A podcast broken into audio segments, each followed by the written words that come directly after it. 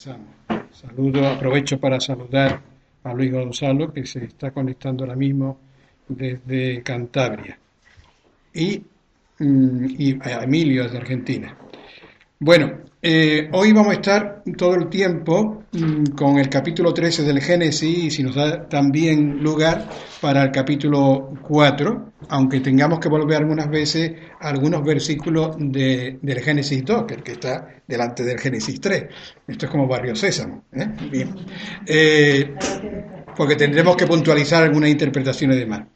Hoy, por tanto, lo que vamos a hacer fundamentalmente hoy es ir leyendo y parándonos y explicando lo que vamos viendo. ¿eh?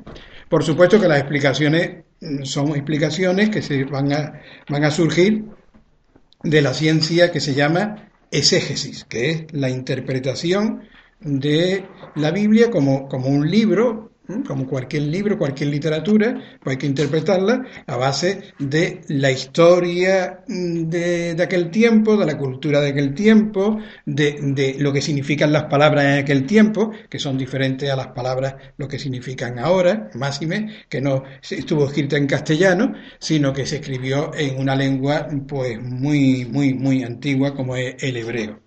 Bien, eh, lo primero que tenemos es que enmarcar este capítulo. Este capítulo es el capítulo de la caída de Adán y Eva, el capítulo que también se llama del pecado original, pero eh, en realidad vamos a ver qué es lo que se quiere decir aquí.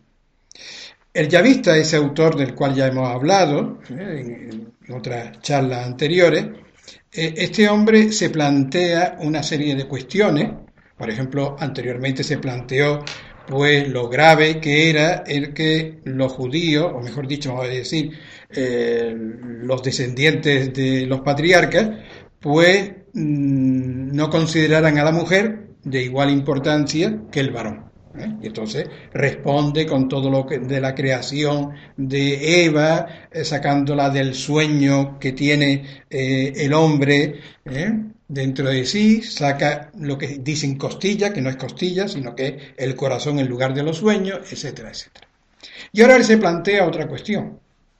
Y la cuestión es por qué todo es tan difícil en este mundo. ¿Por qué la mujer en algo tan hermoso como es dar a luz un hijo tiene que sufrir? ¿Por qué el hombre enferma?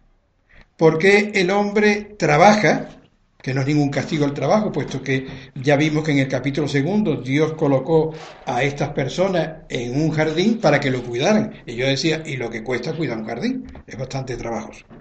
Entonces, si no es, ¿por qué este trabajo no rinde lo que debería de rendir, de ser suficiente para vivir? Todo tiene que ser muy costoso. ¿Por qué el hombre muere? ¿Mm? Él se hace todas esas preguntas. Y él dice, todo esto, tiene, todo esto eh, es, malo. Y entonces él tiene una idea muy clara. Eso no puede estar provocado por Dios, porque Dios es bueno.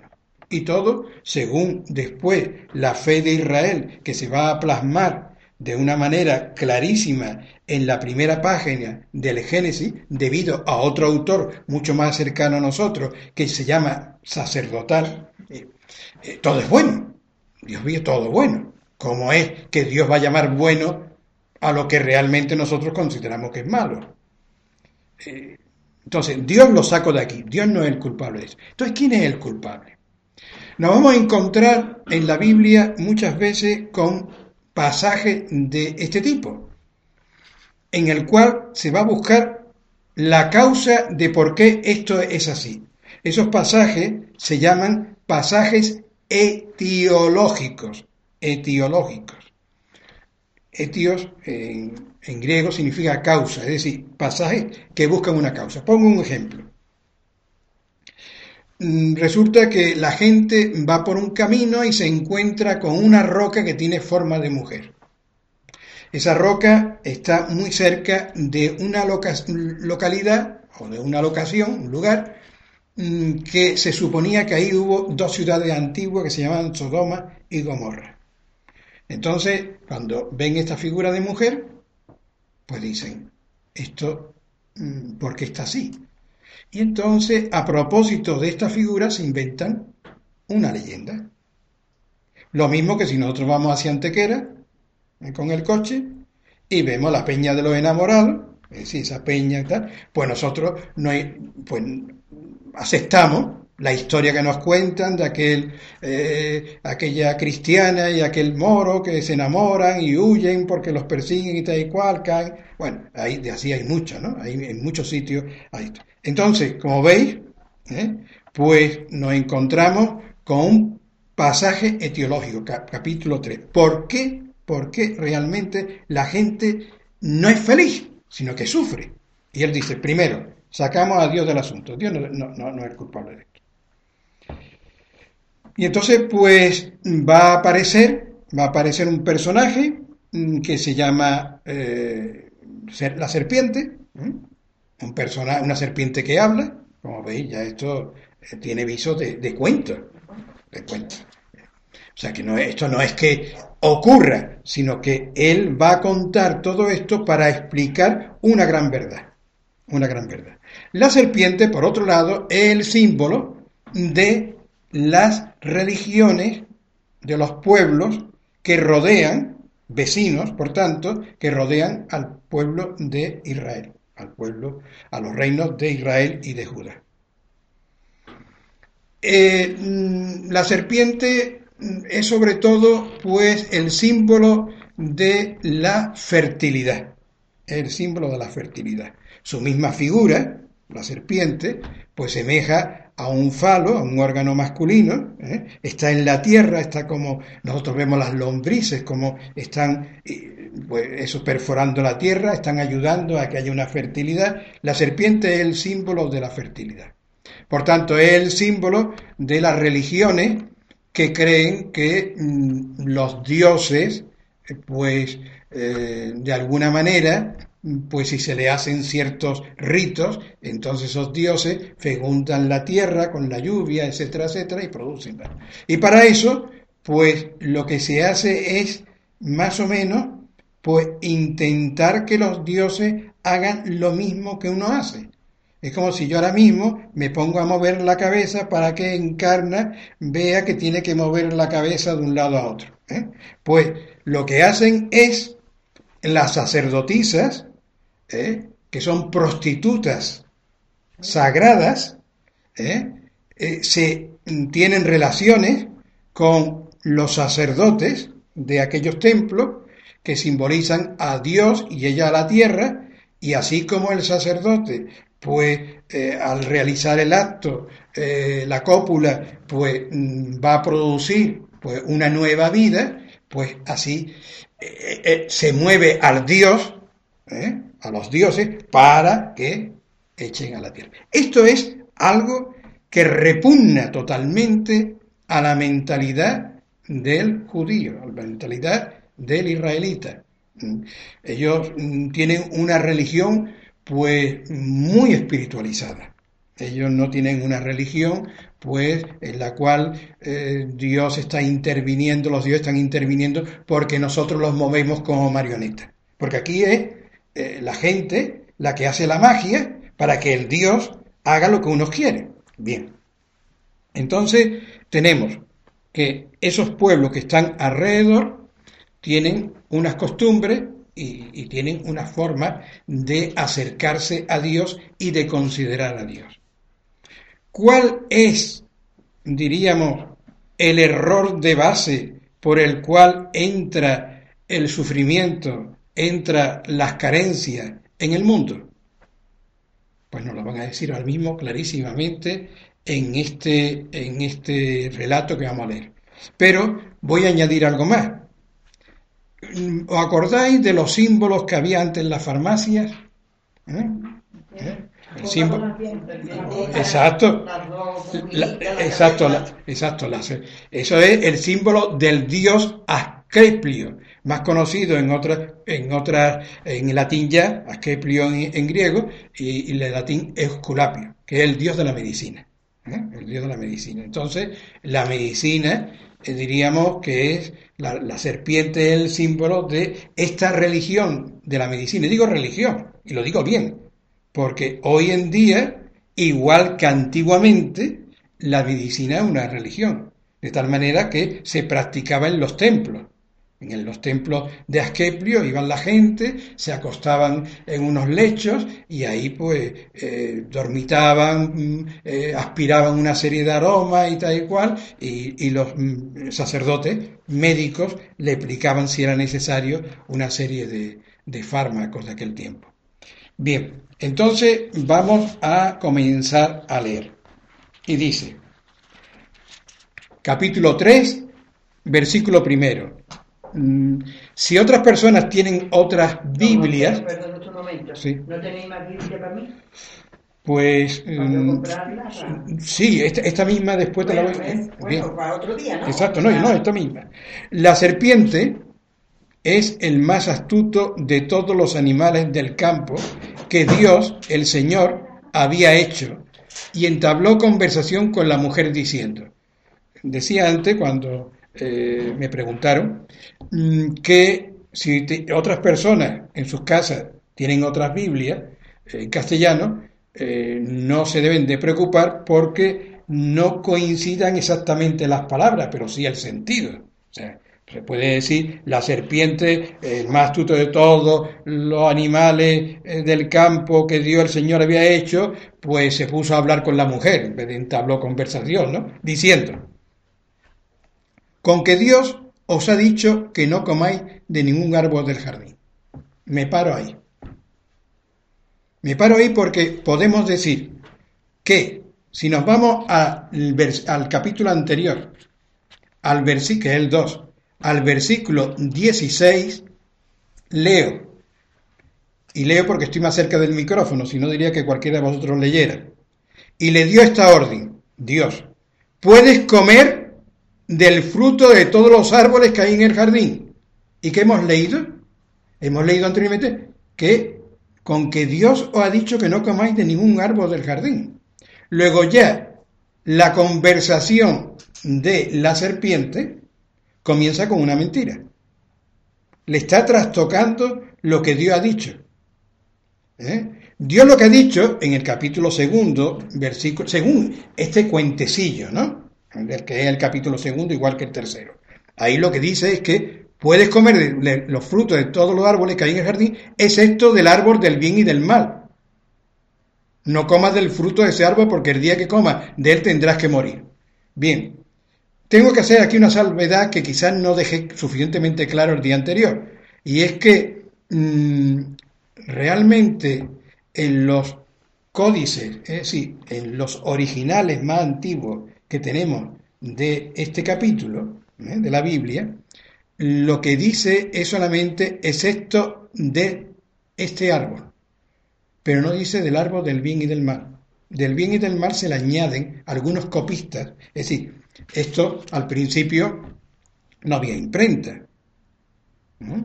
Entonces la gente tenía para tener para que yo ahora mismo te diera hace 3.000 años una Biblia a ti, o sea, yo tendría que copiar esta Biblia a mano ¿eh? y darte esa copia a ti. Pero supongamos que no me parece a mí, yo que he leído ya la Biblia entera, que digo, después van a hablar de, que el árbol es del bien y del mal, pues voy a añadir aquí del bien y del mal. ¿eh? Pero en el original no viene del bien y del mal. ¿eh? Bien, nos quedamos con eso. ¿Del árbol que hay en el centro del jardín? Eh, sí, bien, eso lo vamos a ver, va a salir después, ya veréis. Pero tiene razón, tiene razón, María Gracia. Entonces, con que Dios ha dicho que no comáis de ningún árbol del jardín. Entonces le responde la mujer, la mujer le contestó, podemos comer del fruto de todos los árboles del jardín. O sea, la mujer, mm, me estás liando, ¿eh? pero te respondo, únicamente nos ha prohibido comer o tocar el fruto del árbol que está en medio del jardín, que es lo que decía María Gracia, porque moriríamos. Mm, ha cambiado, pero sin embargo, esta, esto que dice la mujer aquí, en parte es más coherente con todo lo que vamos a decir. Se habla de un árbol único que hay en el centro del jardín. Ya después veremos qué árbol único es ese que está en el centro del jardín. Pero no es el árbol del bien y del mal como más o menos se va interpretando. Pero aquí hay algo muy interesante. Y es que si comparamos el mandato que hay en el capítulo 2 con lo que dice la mujer, la mujer le añade una cosa. Dice Dios, según dice aquí, ¿no? Ponen, le ponen a Dios en su boca esto, no comas del fruto de ese árbol, porque el día que comas de él tendrás que morir. ¿Qué es lo que le añade la mujer? ¿Qué es lo que le añade? Tocar, ¿no? tocar. Muy bien, Lali. ¿eh? Tocar. Es decir, la mujer se está imponiendo una ley a sí misma. ¿Eh? Nosotros muchas veces nos estamos imponiendo unos rituales, eh, unas cosas, como que es lo que Dios quiere. Es decir, no es un problema, como veis, de, entender a Dios. Y la palabra entender a Dios, eh, vamos a tomarla en la raíz que también dicen los franceses, entender, que significa escuchar a Dios. ¿eh? Es un problema de escucha. No, no escuchamos claramente a Dios. Pero la serpiente replicó a la mujer, de ninguna manera moriréis. Dios sabe que si un día coméis, se os abrirán los ojos y seréis iguales a Él, conoceréis el bien y el mal. Aquí plantean, plantean un, a un Dios, ¿eh? no está planteando la tentación, porque la serpiente aquí es como la tentación, es como el pensamiento de fuera que uno está escuchando, no está escuchando uno los pensamientos de Dios, sino está escuchando los pensamientos del mundo que nos rodea. Nosotros no tenemos ahora mismo pueblos que practican la prostitución sagrada. Con irse simplemente pues al polígono Intelorse, ya, ya, la tienen. O sea que no, no, no es la prostitución sagrada. Pero sí es un pueblo que prostituye todo porque mm, prostituye el trabajo. En vez de trabajar en lo que realmente eh, tenemos valores, trabajamos en lo que nos da dinero. ¿eh? Es decir, eh, estamos amargando nuestra vida. Yo recuerdo eso, los tres años que estuve en una multinacional trabajando como jefe de, personal y de, de recursos humanos, yo estaba esperando que llegara el sábado para vivir los demás días para mí no era vida, no era lo mío, no era lo mío. Es decir, y así podíamos poner 20.000 cosas. Nosotros estamos escuchando pues que eh, lo importante es tener, es tener, no, no, no ser uno, sino tener cosas, y más cosas, y más cosas, etcétera, etcétera. Bien, eh, no estamos escuchando a Dios, no estamos escuchando a Dios. Eh, este, este es el, problema, diríamos, la, la causa de por qué entran todos los males, según el yavista. Porque estamos escuchando a la serpiente, es decir, no estamos escuchando a Dios. Y se nos está dando, por tanto, una visión de Dios que no es la que Dios mismo da de sí. ¿Eh? Es mm, como cuando uno escucha cualquier cosa por ahí y en vez de ir a los que cree uno, que son los protagonistas de eso, escucha a otros y entonces se monta un cacao, un mal rollo, que simplemente si hablara clarísimamente con los demás, con los pues, pues todo vería que no tiene, no, no, hay, no hay malicia, no hay, sino son malos entendidos, pero los malos entendidos nacen por no escuchar originalmente quién realmente ha dicho esto o ha hecho esto o va a hacer esto otro, sino que escuchamos pues a otra gente. Bien, entonces, y, generalmente muchas veces son gente intencionada, que tiene una intención concreta, que es desviar, que es desunir, que, que, desunir de Dios. Y cuando se desune uno de Dios, se desune de todos los demás, ¿no? Así está el mundo. El mundo está más o menos roto, desunido, porque no se siente unido a Dios. No hablamos de maldad de la gente, sino que la gente no se da cuenta de que Dios lo tiene abrazado a uno viven con la tristeza de que a lo mejor Dios está hasta disgustado con uno, ¿no? Etcétera, etcétera. Entonces, realmente eh, mm, aquí está mintiendo. En algo dice verdad. De ninguna manera moriréis. No hay muerte. En el sentido de, final. No hay muerte, sino que no estamos, eh, estamos, diríamos, destinado a una vida eterna, ¿no? Bien, no hay muerte. Dios sabe Pero Dios sabe que si un día coméis, se os abrirán los ojos y seréis iguales a Él. Es decir, Dios tiene como, como, como envidia o tiene miedo de que vosotros le hagáis la competencia. ¿eh? No, quiere que seáis como, como Él. Cuando realmente vamos a escuchar eh, en, la Biblia y sobre todo de una manera clarísima eh, en, los Evangelios, pues el grito del Cristo, ¿no? Sed perfecto como vuestro Padre Celestial es perfecto. Es decir, tenéis que ser iguales que Dios. Tenéis que ser iguales que Dios. y seréis iguales a Él. ¿Y por qué seríamos iguales a Él? Mira qué cosa más triste. Porque conoceréis el bien y el mal. Pero claro, conocer el bien y el mal, la palabra, dice uno, bueno, conocer, conocer, eh, una cosa intelectual, mm, conviene conocer de todo, hablar de todo, tener experiencia. Conocer el mal es experimentar el mal. Conocer en la Biblia, en hebreo, significa experimentar. Por tanto, diríamos que Dios Seréis como Dios, que experimenta el bien y experimenta el mal. Y, es bonito, supongamos que ese fuera Dios, es bonito ser como Dios entonces, e, experimentar yo el mal. Yo no quiero conocer entonces el mal. Yo quiero conocer el bien, pero no el mal. Entonces, si realmente eh, me están diciendo de que tome de ese fruto, porque tomando ese fruto voy a experimentar algo fabuloso, experimentar el mal, eso es ser un masoquista. Eso es ser tonto, ¿eh? lo que está diciendo la este. Entonces, como veis, confrontando el diálogo que tiene Dios en el capítulo segundo con el diálogo que está teniendo la serpiente, se ven las cosas un poco más claras. Pero yo diría que subrayarais, no porque sé que no queréis estropear vuestras Biblias, pero bueno, mentalmente subrayarais una frase, se os abrirán los ojos. ¿eh? Se os abrirán los ojos. Subraya esto porque voy a seguir leyendo y voy a volver para atrás. Entonces, capítulo, en versículo 6, la mujer se dio cuenta de lo hermoso que era el árbol, de lo delicioso que eran sus frutos y lo tentador que era tener aquel conocimiento. Así que tomó del fruto y comió, dándoselo seguidamente a su marido, que estaba junto a ella y que también comió. En aquel momento se le abrieron los ojos Exacto, lo que, lo que realmente ha dicho la serpiente, ¿no? ¿Eh? ¿Y, qué es lo que vieron? Y descubrieron que estaban desnudos. Por lo que entrelazaron unas hojas de higuera y se taparon con ellas. Se sintieron desnudos, se sintieron sin nada, se sintieron carentes de todo. Eso, esos son los, eh, el efecto que produce el qué. El tomar una fruta. No, el no escuchar a Dios,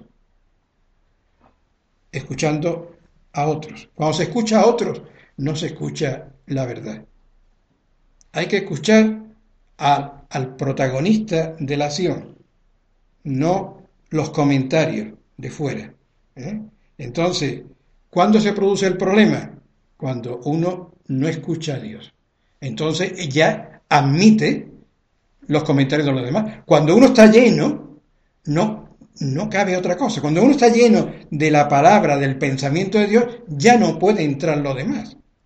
Pero aquí ellos, en concreto la mujer, pues escucha, eh, escucha la, tentación, ¿no? Escucha la tentación. ¿Por qué, ¿Por qué ponen a la mujer una, como, la, como la causante del problema? cuando en el capítulo 2 el mismo autor, no otro, ha hecho una defensa de la mujer tan extraordinaria. ¿No parece una contradicción? O hago esto porque yo creo que la Biblia tenemos que leer con una actitud interrogante. Tenemos que leerla preguntándonos, discutiendo, no tragando, sino diciendo, ¿y esto por qué? A mí esto no me parece. Yo recuerdo que cuando estaba en clase y los alumnos que más me gustaban eran los que se levantaban y decían, ¿y esto por qué? Porque esos tenían interés. Además, el por qué, ese signo de interrogación que los que hablamos castellano no somos tacaños, los ingleses y los demás ponen una interrogación nada más. Pero nosotros ponemos una delante y otra detrás, ¿no? ¿Eh? Pues nosotros es como, como las hoces, ¿eh? ¿eh? que van segando, que, van, que van cosechando, ¿no? La, la, pregunta es muy importante. Eh, el, el, padre de la filosofía occidental, de la filosofía que tanto en Europa como en las dos Américas, pues realmente prima, eh, es, como sabéis, Sócrates, ¿no? Y Sócrates tenía un método de enseñanza que se llama mayéutica, que no es la lengua de los gatos, ¿eh? maullar, sino mayéutica significa eh, parir, es el sistema de la comadrona, es sacar lo que hay dentro, ¿no? La mayéutica. ¿Y cómo lo hacía? Preguntando. Él, lo que hacía era preguntar a su, ¿y esto por qué? ¿Y tú por qué crees que esto? ¿Y, esto que acaba de decir, por qué crees que? Hasta que llegaba al fondo del pensamiento de la persona. Eh, en el fondo, él tenía un sentido muy positivo de lo que era el hombre, porque creía que el hombre, el hombre tenía la verdad. De hecho, el hombre es el reflejo, el hombre verdadero es el reflejo de Dios, que es la verdad. ¿eh? Entonces, él eh, educaba, es decir, educar viene del latín, que significa, eh, dos palabras, ec, sacar de, duco, que de ahí viene la palabra conducir, que conducir es llevar, es llevar hacia afuera es sacar hacia afuera. Es decir, educar no es meterle al niño conocimiento, sino educar es hacer que el niño comience a pensar y vaya él sacando los conocimientos que tiene dentro, pero que lo tiene sepultado y hay que ir sacándolo. Bien, disculpar esta pequeña divagación que he hecho, pero mm, creo que es importante la pregunta, ¿no? ¿Por qué la mujer y no pone al hombre. Podía haber estado el hombre por allí la serpiente haber hablado con el hombre, ¿no? Y el hombre haber sido el, principal en, toda esta historia. Pues simplemente por una razón. Porque en las religiones, las culturas que hay alrededor, el, el personaje, el personaje que se relaciona con la serpiente es la sacerdotisa. Entonces ahí no va en cuestión de, de culpabilidad, porque realmente eh, cuando van a llegar los interrogatorios por parte de Dios, eh, no creo que el hombre quede muy bien, el varón quede muy bien puesto. Porque en cuanto le llega la cosa, rápidamente la mujer, es decir, rompe la solidaridad. Eso que había dicho antes, carne de mi carne, hueso de mis huesos, por eso lo dejaré todo e iré como de Egipto a, a la tierra prometida, ahí se olvida. Es decir, en cuanto aparece el más mínimo problema, él echa la culpa al otro. O sea que ahí están los dos, eh, aunque aquí no se trata de buscar culpa, aquí lo que eh, es un, es un pasaje para ver, preguntarse cómo entra el mal en el mundo. Pero vaya, esto no tendría ningún sentido, porque lo importante no es saber cómo yo eh, me he caído, sino lo importante es saber cómo me puedo levantar. Entonces, aquí, al saber cómo he caído, nos están diciendo cómo en adelante no tienes que caer, escuchando solo a Dios, no escuchando fuera. Claro, es estupendo que al comienzo de la lectura de lo que es la palabra de Dios nos estén diciendo, es que lo importante es que escuchéis esto, que escuchéis a esto, lo que está aquí encerrado, no escuchar otras cosas. La Biblia es nuestro manual, de conducción. La Biblia es lo que realmente tendríamos que tener presente en cuanto palabra de Dios, pensamiento de Dios, directriz de Dios, para cualquier cosa de este mundo, para cualquier cosa de este mundo. La ciencia cristiana lo que hace es precisamente eso, tomarse en serio la Biblia y siempre que algo tenemos que emprender, darnos cuenta de que somos el reflejo de Dios y de que realmente Dios es el que lo hace todo y nosotros solamente, como hablábamos ah, el otro día del clavo que se saca la niña hindú, lo único que tenemos que hacer es mm, ser consciente de que yo soy el reflejo y dejarme llevar por Dios. Bien, dice que entonces la mujer se dio cuenta de lo hermoso que era el árbol. Mira, mm, aquí mm, estamos haciendo los estudiantes de la ciencia cristiana, que la inmensa mayoría de los que están escuchando estos, eh, estos audios, estas charlas, pues lo son. Eh, ahora estamos eh, estudiando una lección bíblica esta semana que se llama Cuerpo y Alma. Y hay una cita, la cita 5 de, de la Biblia, en esa, que dice, mm, temo, es de segunda de Corintios, capítulo 11, versículo 3, temo que como la serpiente, con su astucia, que con su astucia engañó a Eva, vuestros sentidos sean de alguna manera extraviados de la sincera fidelidad a Cristo. Hoy no tenemos serpientes que nos estén tentando. Hoy a lo mejor podemos estar en una isla desierta y no estamos, sin embargo, pues diríamos, ayuno de tentación. Porque Jesús está en el desierto, donde no había nadie, pues fue tentado. ¿Cuál es la tentación principal? ¿Cuáles son los tentadores? Nuestros sentidos, nuestro sentido físico. El hacer caso de los sentidos físicos. Los sentidos físicos lo tenemos ya como que es lo más, lo que nos da la percepción más clara. Yo en la última conferencia de, Córdoba, pues hacía, hacía ver una experiencia que había tenido en la, en la semana anterior yendo en tren a Sevilla. Eh, se veía que, llegábamos tarde y, y, penalizan a la compañía ferroviaria si se llega con más de cinco minutos de retraso hoy en día. Entonces el maquinista Menos mal que no, no fue en una curva como eh, en el norte de España la tragedia que tuvimos, en Galicia. El maquinista aumentó la velocidad. Yo estaba yendo hacia, hacia el baño, ¿eh? por el pasillo, me iba manteniendo bien, cuando de pronto aumentó la velocidad y casi me caigo. Me tuve que agarrar a un asiento ¿eh? porque eh, simplemente vi por el monitor que tenemos siempre en los vagones que estábamos pues a 230 o así, tampoco en una velocidad excesiva, puede tomar 300 kilómetros y no pasa nada, si no es en curva y demás. Bien, eh, de hecho, o sea, rápidamente mi, sentido me avisó de que íbamos a tal velocidad. Sabemos ahora mismo a qué velocidad nos estamos moviendo realmente. Parece que estamos quietos, dirá, este hombre se ha vuelto eh, tarumba.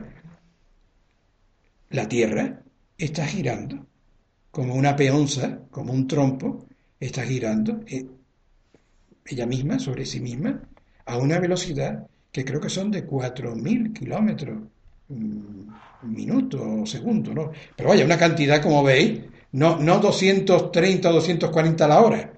Y yendo hacia el sol, o sea, dándole la vuelta al sol, ya ni, ni, ni, ni. Y sin embargo no nos estamos nosotros, nos, sentimos quietos, nos sentimos quietos. ¿Eh?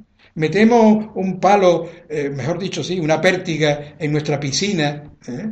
en, la, en, la, alberca, que dicen en otras partes, ¿no? la metemos para limpiar de hojilla y demás, y al meterla, pues a lo mejor un niño que lo ve por primera vez le dice, Tito, papá, que se ha roto la pértiga. No se ha roto, sino que eh, el agua nos hace ver que la pértiga está rota. Ninguno se, se preocupa por eso. ¿Por qué? Porque corregimos a nuestros sentidos. Bien, Corintios nos dice, segundo Corintios, temo que como la serpiente con su astucia engañó a Eva, vuestros sentidos sean de alguna manera extraviados de la sincera fidelidad a Cristo. Cristo es la verdad. La verdad que vive Jesús y por eso se llama Jesucristo.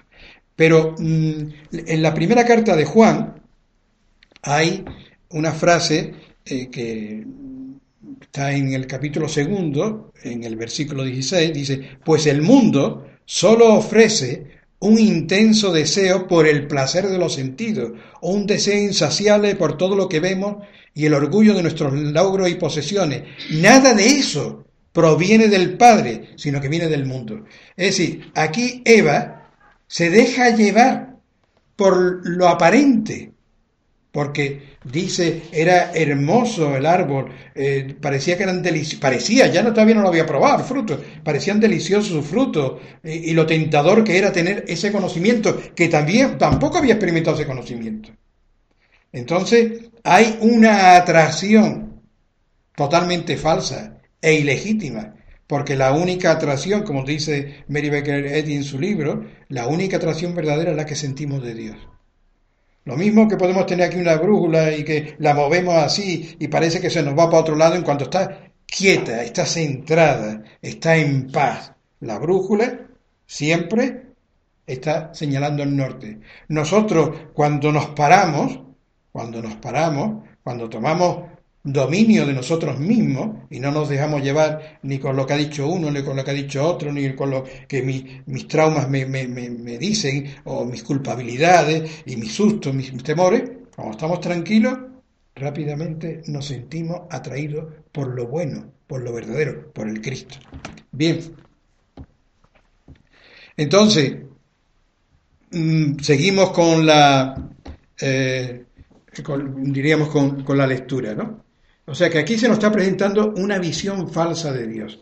Y es que realmente mm, para la inmensa mayoría que vive de los sentidos, mm, Dios, mm, desde, desde la vivencia sensorial, que solamente eh, estamos a ver si esto está dulce, está amargo, si estoy cómodo, si tengo, no sé, eh, tengo muchas cosas, etcétera, etcétera, si eh, el progreso es tener más, más eh, bártulos más, cacharros en la casa, que después hay que limpiar, etcétera, etcétera. Entonces, cuando estamos ahí, en este, en este tema, entonces, como que Dios no nos parece importante. Yo recuerdo, a propósito de esto, algo que me, me trae de una manera muy clara, muy patente, lo que estoy diciendo. Lali se va a acordar. Eh, resulta que mm, vino alguien a verme en los comienzos de todo esto, eh, porque tenía un familiar con una grave condición, ¿eh? una enfermedad, y, bueno, por si yo podía hacer algo. Bien, yo le dije que yo no puedo hacer nada, pero que Dios sí lo hace, ¿no? Y entonces, pues, esta persona, este, este, familiar vino y sanó. Y sanó. Además, sanó casi eh, radicalmente, ¿no? En aquel tiempo, en aquel tiempo. Resulta que la persona que había traído a su familiar dijo, oh, esto es estupendo, esto es estupendo. Y empezó a venir a unas reuniones muy incipientes, era allí en el campo, en, nuestra casita del campo, todavía no habíamos venido aquí al, pueblo, a la ciudad, los que está ahí ahora, ninguno estaba entonces. Y, bueno, pues esta persona estaba muy entusiasmada con todo. Pero un día vino y me dijo, y nos hizo esta pregunta. ¿Y no hay algo más? ¿Cómo que no hay? No misterio, o sea, mm, relacionarnos con los espíritus, o algo más. ¿No hay algo más? No, el amor de Dios. Y, se marchó defraudada y, abandonó esto simplemente porque le parecía esto muy poco, ¿eh? a pesar de haber tenido la curación de su familiar. ¿no? ¿Eh? Pero voy a eso, no, estoy, no juzgando a esta persona, ni mucho menos. Lo que estoy diciendo es que, en parte, nosotros, me meto yo, mm, eh, realmente mm, necesitamos emociones. ¿eh? Quizás no estamos buscando espíritu, pero si me emociona, bien, pero vivir mm, esta relación con Dios en normalidad como que no es suficientemente atractivo cuando se nos presentan los sentidos otras cosas que nos atraen mucho más. Entonces, pues en nuestra jerarquía de valores puede estar Dios, puede estar, y a lo mejor puede estar en un puesto muy elevado, en un tercer puesto o un segundo puesto. Pero si no está puesto en el que debe de estar, que en el primero, la verdad, mm, esto no, no funciona, sino que cada vez eh, eh, la voz de la serpiente nos va llevando a consumir nuevos frutos que nos llevan a, eso, a, que se nos abran los ojos pero, y nos quedemos totalmente viendo que estamos desnudos. En todo esto, mm, vamos a continuar leyendo, eh, simplemente una nota, generalmente la gente dice la manzana de, Adán, ¿no? Eh, realmente lo de menos es el fruto, y además nunca se dijo ahí qué fruto era, ¿no? Lo que pasa, no sé si lo dije la otra vez, es que la palabra, mm, cuando San Jerónimo traduce la Biblia al latín, ¿eh? en la Vulgata, la palabra mal en latín es malus. Y la palabra manzana, de hecho, me parece que en italiano se dice mela, ¿no? O algo así, es malum. Entonces, pues más o menos la gente identificó el, por el latín eh, el mal con la manzana. ¿no? Bien, eso es simplemente una nota curiosa que no tiene, no tiene ninguna importancia, ¿no? pero para que... no de duda que no, era, que no había manzana. No, y además a mí, me importa, a mí me importa poco que hubiera manzana o no hubiera manzana. Sí, sí. El árbol con la manzana, claro. Por eso digo, no hay que dejarse llevar por lo que te dicen los que se figuran las cosas, sino que hay que ir a, la persona que es el protagonista del asunto. ¿eh? Eh, bien, entonces, seguimos. Lo importante, como veis, es que aquí ya se ha presentado una visión de Dios completamente diferente a la visión que, es Dios. Dios lo ha hecho todo, lo ha puesto en un jardín maravilloso, es decir, lo ha puesto como si fuera rey, porque ya decíamos que el jardín en aquel tiempo no e, era propio de reyes, es decir, le ha dado todo. Pero, bien, eh, mm, ¿qué actitud mm, va a tener el hombre? Bueno, cuando el hombre y su mujer sintieron los pasos de Dios, no sé mm, qué vendrá en otras Biblias. En otras Biblias dicen la voz de Dios, etc. No, el original es los pasos de Dios. Esta, esta palabra, ¿por qué, ¿por qué, digo me quedo aquí en los pasos de Dios? Mm, eh, la gente cree que Dios está lejos, que está como en el cielo, ¿no? que está lejos de ti. Sin embargo, aquí cuando el llavista escoge, pues simplemente podría haber dicho, pues cuando se escuchó a Dios, cuando el hombre y su mujer sintieron los pasos de Dios, Dios está en el mismo terreno del hombre, está junto al hombre, no se ha ido nunca, está siempre contigo. Entonces, ¿por qué ha hecho el feo de desconectar de Dios para escuchar a una serpiente? A una serpiente que habla, es decir, a, un cuento, a, algo que no es verdad, a algo que te atrae con fosforines, con colorines, ¿eh? pero que no mm, te está vendiendo, te está vendiendo la fruta, como se hace en ciertos mercados de mi tierra, en el cual se ponen delante, en el escaparate se ponen delante la fruta buena y detrás están las podridillas y cuando tú dices, esta, rápidamente te, te, lían y cuando llega a tu casa lo que llevan son las pequeñitas, son las pequeñitas. Bueno, pues aquí lo mismo, lo mismo es, eh, eh, diríamos, el engaño de los sentidos, los sentidos frente al sentido del espíritu, al sentido espiritual. Un sentido que mientras que trabajamos los otros sentidos, pues lógicamente el sentido espiritual pues mm, no está desarrollado, no está desarrollado, ¿no? Eh, hay, que, hay, que, hay que ejercitarlo, hay que ejercitarlo, es decir, hay que escuchar a Dios, hay que poner, eh, ponerse en sintonía, hacer silencio para escuchar a Dios. Bueno, cuando el hombre y su mujer sintieron los pasos de Dios, fijaros vosotros todo lo que hay ahí metido, que Dios, está diciendo el yavista, Dios está contigo, no se ha ido, no está lejos de ti, está ahí, mientras que tú estás escuchando, el otro está ahí. Por tanto, volverte a Dios no es difícil. Simplemente estás así y, ya estás otra vez con Él. Que no te culpabiliza. Sintieron los pasos de Dios el Señor que estaba paseando por el jardín al fresco de la tarde. Corrieron a esconderse entre los árboles del jardín para que Dios no lo viera. Es ahí, este, mm, ah, van a hablar después de los dolores de parto, del trabajo, del sudor de la frente, etcétera, etcétera, pero el primer mal que entra en el mundo ya ha entrado. Y es el sentir miedo de Dios.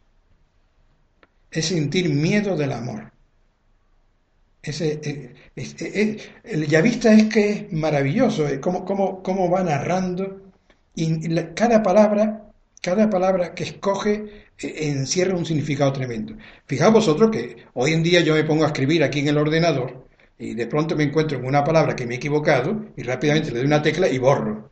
Pero en aquel tiempo, en aquel tiempo estamos hablando del año 800 antes de Jesucristo, es decir, estamos hablando de 2800 años ¿eh? 2800 años antes, por lo menos la primera versión, la, última versión, la última mano de la Biblia, pues, del, Antiguo Testamento, pues eran 350 años antes de Jesús. Pero vaya, ya son años, serían 2300 mm, eh, o 2400 años de distancia.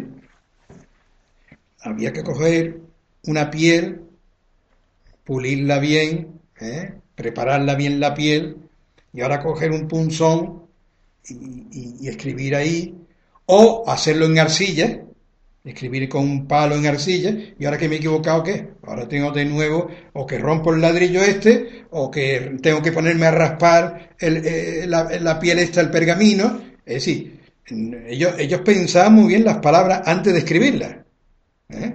Y, y no decía, voy a decir muchas cosas muy bonitas, no, voy a, poner, voy a decir lo más importante. ¿Eh? Por tanto, cuando él dice, cuando el hombre y su mujer sintieron los pasos de Dios, es que cree que es muy importante que se note que Dios convive con el hombre. Hombre, claro que convive con el hombre, como que es la vida del hombre, como que es la vida del hombre. Como dice Mary Becker Eddy al final de su vida, cuando ya eh, al poco tiempo, a las pocas horas pasa, Dios coge y escribe, Dios es mi vida. Mi vida es Dios. Bien, entonces se esconden, se esconden. E, ese esconderse no recuerda a algo que hemos visto aquí en las clases ya de Biblia hace muy poquito. ¿Mm? No, no, ese esconde no, no recuerda algo, algún pasaje que, hemos, que, que comentamos. No. Bueno, pero no, pero no. ¿Cuando de Caín? No, de Caín todavía no hemos llegado. Eh, bien, no vamos a hacer aquí adivinanzas, vamos a ir directamente al grano. Los talentos. Eh, el, tercero esconde el talento, el talento que representa a él mismo, esconde. ¿Pero por qué esconde el talento? Porque tiene un concepto de Dios que no es el verdadero. Eres un Dios juez que ciega donde no sembraste, etcétera, etcétera. Entonces, el gran problema es que nosotros comenzamos a vivir la experiencia del mal porque no tenemos un conocimiento de Dios auténtico, que es lo que dirá Jesús. En esto consiste la vida, es el vivir, en conocerte a ti, Dios, y a tu Hijo, el hombre. Es decir, al hombre nunca lo vamos a conocer lo que somos, cada uno de nosotros. Yo me conozco mucho a mí mismo. ¿Eh? O yo conozco mucho a este que duerme conmigo. ¿eh? Bueno, no, conozco yo bien a, este. No nos conocemos, bueno, menos al que duerme con nosotros, pero nosotros menos. ¿eh? No nos conocemos ¿por qué? Porque si somos la imagen de Dios, para conocernos tenemos que conocer a Dios primero. Solamente cuando conozcamos lo grande que es Dios, conoceremos lo grande que somos nosotros. Ahora mismo tenemos un concepto, el más vanidoso, ¿Eh? Tiene un concepto empequeñecido de la verdadera grandeza que, somos, porque somos la imagen de Dios. Cuando el hombre y la mujer y su mujer sintieron los pasos de Dios, el Señor que estaba paseando por el jardín al fresco de la tarde, ¿eh? en la hora vespertina, eh, se escondieron entre los árboles para que Dios no lo viera. Pero Dios, el Señor, llamó al hombre diciendo, ¿dónde estás? Si yo le preguntara, por ejemplo, a, Pedro o a Lali, ¿dónde estamos siempre? Con, Dios, Dios está con nosotros. Exacto. Y Pablo tiene en su discurso en los Hechos del Apóstol, tiene una frase que repetimos muchas veces en nuestro, en nuestro estudio de Dios, ¿no?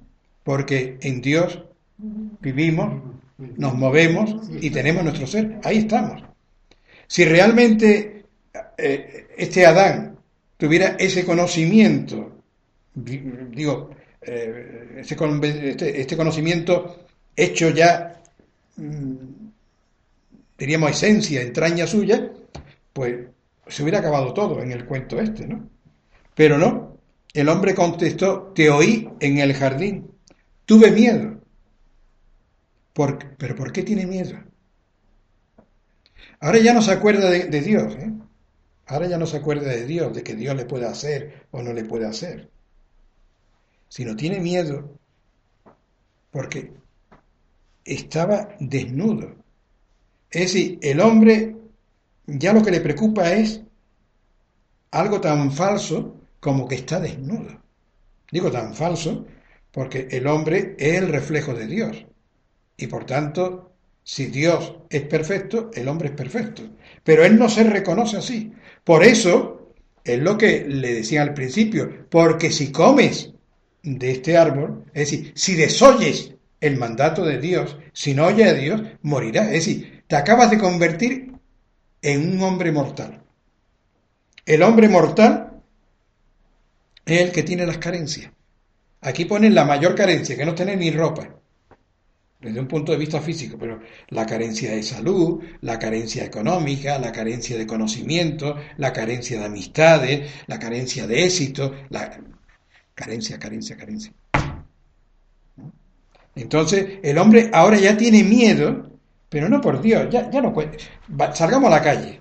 Vamos a preguntarle a la gente si de verdad tiene miedo. ¿Eh? Y supongamos que la gente es sincera. La gente nos dirá, sí, tenemos miedo. ¿Tienes miedo por Dios? Tengo miedo por no llegar a fin de mes. Tengo miedo porque, fíjese, han empezado los fríos solamente y ya estoy como estoy, que me parece que me voy a tener que meter en la cama con fiebre. Tengo miedo porque vamos a ver si a mi niño aprueba o, no encuentra o no, lo echan del, del trabajo. Es decir, la gente tiene miedo, pero es un miedo centrado en uno. Han dejado, se han ocultado de Dios para que Dios no lo viera, pero realmente es para no ver a Dios. Ya Dios no se ve. En este mundo que cuenta el yavista, el mundo no del hombre verdadero, sino del hombre que por no haber escuchado a Dios se ha convertido en un mortal. Se ha convertido en un mortal. Somos mortales en el sentido de que no escuchamos a Dios. Por lo tanto, seremos inmortales o viviremos como tales, ¿eh? con esa alegría, ¿no? No, que ahora mismo tenemos la muerte la tenemos como oculta, no queremos ni pensar en ella. ¡Uh, qué mal rollo, Yuyo! No quiero hablar de estas cosas. ¿eh? Porque en realidad nosotros no nos consideramos pues que estemos escuchando a Dios, estamos escuchando al mundo. Si escucha, si va, mm, ¿qué digo yo? A Mercadona, al supermercado, y te queda un ratillo escuchando una conversación, es que vienes enfermo. Vienes enfermo porque solamente de escuchar, ¿sabes que fulanito tiene tal cosa? Ay, eh, te voy a decir lo último. ¿Sabes quién? Con lo joven que, ay, Dios mío, y tal, y lo otro. No digamos si nos acercamos por donde está el ambulatorio. Entonces ya, entonces ya no, nos hacemos fijos, nos hacemos fijos. ¿eh? Bien, entonces, en realidad, el hombre tiene miedo y tiene miedo ya por relación con Dios. Comienza primeramente teniendo miedo de Dios y después ya tiene miedo de todo. Después ya tiene miedo de todo y ya no considera a Dios. Ya Dios ha salido de su horizonte. Realmente parece que eso está escrito para hoy. ¿eh? O sea que el yavista está aquí, está escribiendo lo que le está pasando a la sociedad actual. Sin embargo, está escribiendo esto pues en la corte de Salomón. O sea, hace ya bien. Y entonces Dios, el Señor, preguntó, ¿y quién te dijo que estabas desnudo? ¿Quién te dijo que estabas desnudo? Porque yo no te estoy diciendo que estés desnudo, ¿no? diríamos. Y, rápidamente se contesta Dios con una pregunta. ¿Acaso has comido del árbol que te prohibí comer? Es decir, ¿acaso no me escuchaste? No me escuchaste. Porque verás, nosotros mm, pondríamos aquí la palabra, ¿verdad que no me obedeciste? ¿Eh? Pero, sin embargo, la palabra obediencia es, es, un, es un... Obedecer es un verbo secundario, en el sentido de que obedecer es un verbo compuesto de dos palabritas, una chiquita y otra grande. La palabra grande es audire, que significa oír. Y ob obaudire, obediencia, ¿eh? ob, o, significa consecuencia. Es decir, ser consecuente con lo que escucha. Uno no obedece, uno no obedece no porque, no porque le dé la gana, uno no obedece porque no ha escuchado. Porque cuando uno escucha realmente con el sentimiento, con la fuerza, con la vida con que Dios habla, uno se siente fuerte para hacer eso. Pero hoy en día es que, no sé, hacemos, yo diría que, ¿en qué se ha convertido la religión? La religión se ha convertido en un martirio para el que la cumple. ¿Por qué? Porque la cumplen sin la fuerza de vida. Hacen las cosas sin sentirlo, simplemente por que creen que es un mandamiento, con lo cual se compran cielo para mañana. Pero no tienen la fuerza, no tienen la fuerza. Sin embargo, cuando realmente uno escucha a Dios, escucha a Dios, hace como los otros días eh, escuchaba en la radio una entrevista que le hacían a una monjita que está en misiones, eh, tratando con leprosos y con enfermos, bueno, algo, algo, bueno, era en Filipinas, eh, todo, le decía el periodista, hay que ver la fuerza que hay que tener, el valor que tiene que tener usted para hacer todo esto. dice, no, simplemente escuchar a Dios. Escuchar a Dios da la fuerza. Porque la palabra de Dios es la que tiene fuerza. Por eso la importancia del marco de este pasaje, porque nos está diciendo, todo esto es por escuchar a la serpiente. Es decir, si está escuchando a la serpiente, si tú ahora mismo supongamos, eh, Mari se pone a hablar con, con Mari Gracia, eh, aunque yo esté hablando, yo te diga, Mari, escúchame, y tú me dices, no, no, yo te estoy escuchando, no, si tú estás hablando con la otra, y a mí no me está escuchando. Entonces, si se está escuchando al mundo, a la serpiente, si está escuchando, pues eso de que no va a haber la crisis, que no va a haber para esto, que ahora viene lo otro, que el mal, que... Entonces no como escuchando a Dios. No, si yo escucho a Dios todas las mañanas, yo oro y tal y cual. No, mire usted. Escuchar a Dios te llena de tal manera que todo lo demás te resbala. Por eso lo importante, lo importante de esto, porque todos los males vienen por no escuchar a Dios y todos los bienes vienen por escuchar a Dios. Porque Dios, su palabra es palabra de vida, es palabra de vida. Es palabra creadora. La mente divina es lo que lo crea todo, el pensamiento divino es el que lo crea todo. Bien, pues vamos a tener que ir aterrizando y dejar esto en punto suspensivo para el próximo día porque nos quedan tres minutos. Vamos a ver cómo vamos redondeando el tema. El hombre, y aquel, entonces dice, el hombre respondió, la mujer que me diste por compañera me ofreció ese fruto y yo lo probé. Es decir, aquí ya vemos cómo la solidaridad ¿eh? se rompe, se rompe. El hombre no es solidario cuando no, se escucha a Dios. Sigue. Eh, entonces Dios, el Señor preguntó a la mujer, ¿por qué hiciste eso? Ella respondió, la serpiente me engañó y comí. Me engañó y comí.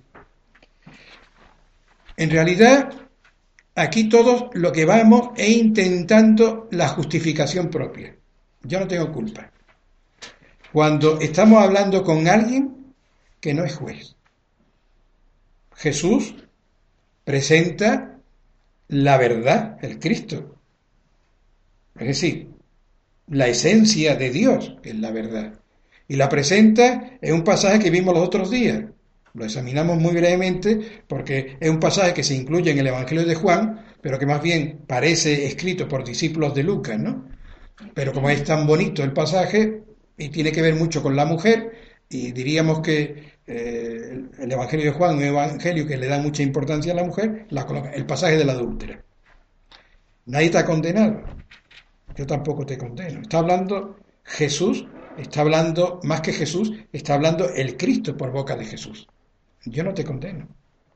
Entonces, aquí tratamos siempre de, quitarnos culpas. Y aquí no se tiene, trata de quitar culpas, aquí es decir, responder a la gran pregunta. ¿Cuál es la gran pregunta salvadora que ha hecho Dios? ¿Dónde estás? ¿Dónde estás ahora mismo? ¿Dónde estás? ¿Eres consciente de que estás en Dios? Esa, es la respuesta. Pero claro, ellos siguen, entonces eh, Dios, Dios sigue el interrogatorio. ¿eh? Pero no interroga a la serpiente. ¿Cómo va a interrogar a la serpiente? ¿Cómo Dios se va a poner a hablar con una serpiente que no habla? Es decir, podía haber, haber, interrogado a la serpiente, ¿por qué ha hecho esto? Es decir, darle, darle personalidad al mal. El mal no tiene personalidad. Como dice Eddie, no es ni persona, ni animal, ni cosa. El mal es simplemente ausencia del bien. Es decir, estar ausente de Dios. Estar ausente de Dios, estar ausente del Ali yo ahora mismo, si ella estuviera hablando, ¿qué es? Que no la estoy escuchando. Ese es el mal es ausencia de Dios. Y dicho esto, pues acabamos aquí hoy y proseguiremos pues, el próximo día. Muy bien, muchas gracias por la escucha a los que estáis eh, en esta sala y a los que estáis fuera, ahí en fuera en muchos lugares del mundo, pero dentro de nuestro aprecio.